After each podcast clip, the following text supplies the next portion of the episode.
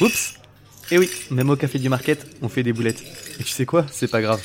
Pour dédramatiser tout ça et favoriser la créativité et l'expérimentation, je te propose de partir à la découverte de nos plus belles boulettes et des leçons qu'on en a tirées. Je t'invite à les découvrir avec bienveillance.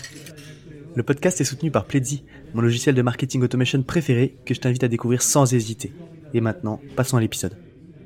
L'histoire du jour nous est partagée par Marie-Gilles, Content Marketing Manager chez ArchiReport. À l'époque, Marie venait d'arriver dans sa boîte. Elle avait repris le compte Instagram de la société qui n'avait alors que 635 abonnés. C'était d'ailleurs l'un de ses premiers enjeux, réussir à développer ce canal de communication.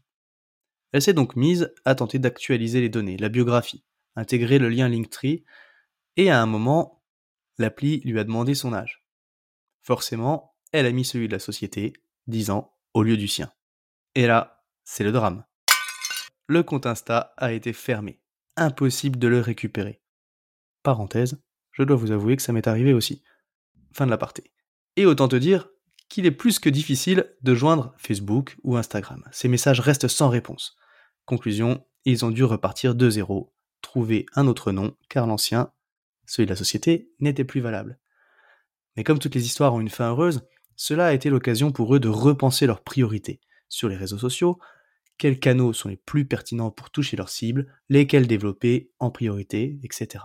Finalement, Instagram n'était pas leur cœur de cible, et ils ont décidé de mettre davantage accent sur LinkedIn. Ça a été aussi l'occasion d'opérer une refonte complète de leur façon de communiquer sur les réseaux, en se faisant accompagner par une boîte de com notamment, car ils avaient constaté un décalage entre leur image, leur valeur et leur communication externe. La morale de cette histoire? Trop de boîtes se lancent aveuglément sur les réseaux sociaux, parce qu'il faut le faire. Mais il vaut mieux en exploiter un bien qu'être mauvais partout, surtout quand les moyens sont limités. Voici la question qu'il faut se poser. Sur quel réseau votre audience est-elle présente? Choisissez le réseau sur lequel il y a le plus de potentiel pour le plus faible effort pour vous et commencez par là. Lorsque vous avez tout cassé sur ce réseau, il sera toujours temps d'investir sur le suivant. Et voilà pour la boulette d'aujourd'hui.